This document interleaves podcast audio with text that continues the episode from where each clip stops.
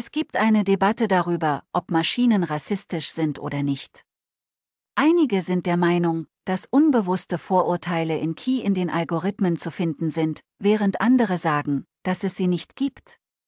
Unbewusste Voreingenommenheit ist definiert als unbeabsichtigte Diskriminierung, das ist so, als wenn Sie bei Starbucks einen Kaffee bestellen und man Ihnen aufgrund Ihrer Hautfarbe automatisch einen Espresso gibt. Unbewusste Vorurteile können auch beim maschinellen Lernen durch Trainingsdatensätze entstehen.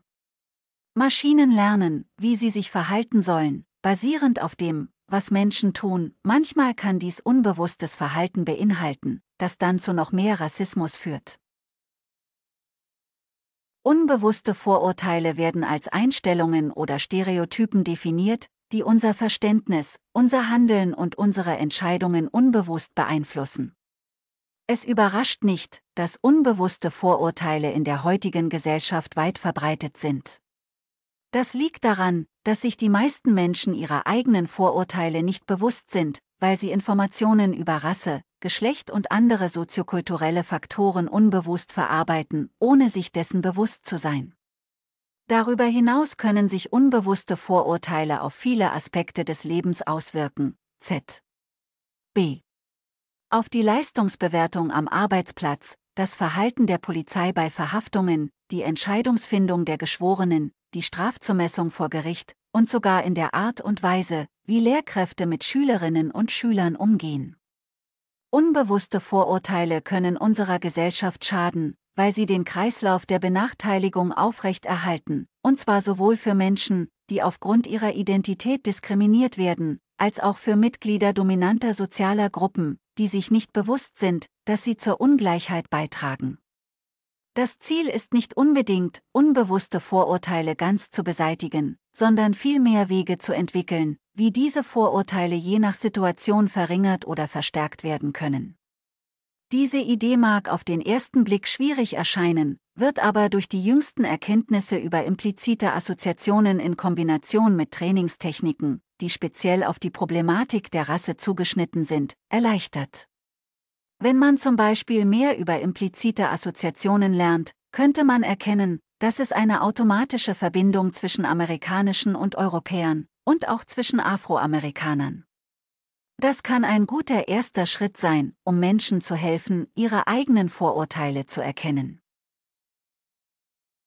Eine Verzerrung wird einer Maschine zugeschrieben, wenn ihr Verhalten vom erwarteten oder gewünschten Verhalten abweicht.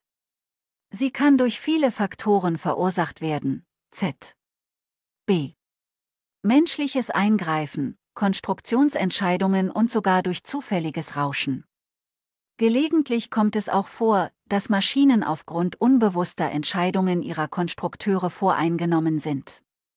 Ein Algorithmus, der auf Bildern von Menschen trainiert wurde, kann zum Beispiel Schwierigkeiten haben, weibliche Gesichter zu erkennen, weil die für das Training verwendeten Daten nicht genügend Bilder von ihnen enthielten, was zu einer höheren Fehlerquote führt. Immer mehr KI-Systeme nutzen Deep Learning-Algorithmen, was sie besonders anfällig für diese Art von Problemen macht, da sie zwar leistungsfähiger, aber auch undurchsichtiger sind als andere Techniken.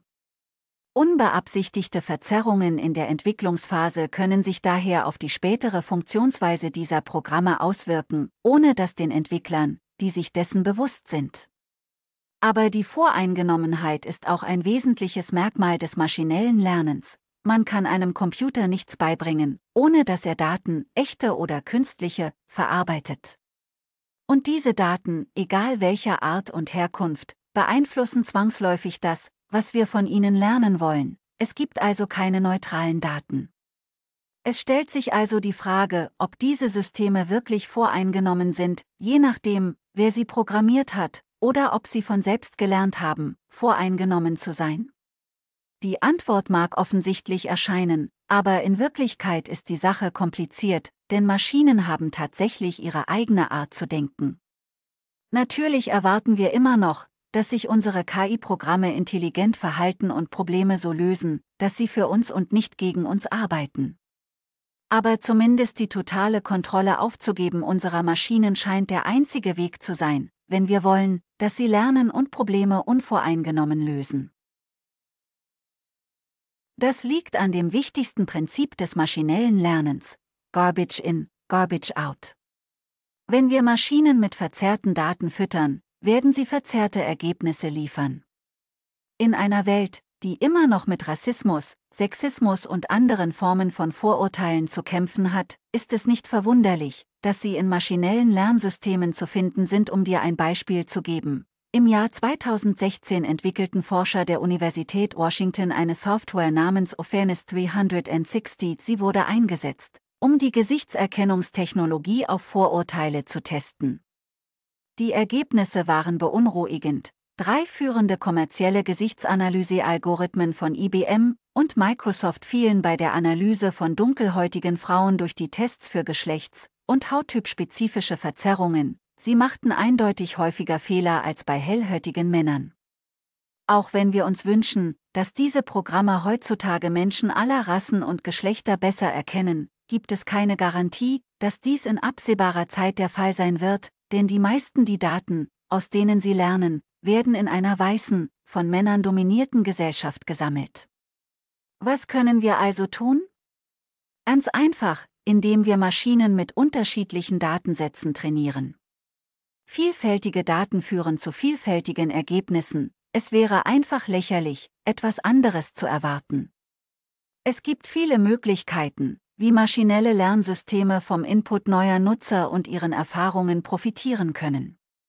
Am wichtigsten ist vielleicht, dass die Einbeziehung unterrepräsentierter Gruppen in die KI-Entwicklung zu innovativeren Forschungsprojekten führt, die praktische Anwendungen für gesellschaftliche Probleme haben. Du kannst selbst einen Beitrag leisten, indem du dich Organisationen wie Black in AI oder Women in Machine Learning anschließt, die sich zum Ziel gesetzt haben, Menschen zusammenzubringen, die sich für ethische Fragen im Zusammenhang mit künstlicher Intelligenz interessieren und darüber besorgt sind und die Beteiligung von Frauen in diesem Bereich zu fördern. Auf diese Weise kannst du Teil der Lösung sein. Derzeit werden Modelle für maschinelles Lernen oft auf großen Datensätzen trainiert.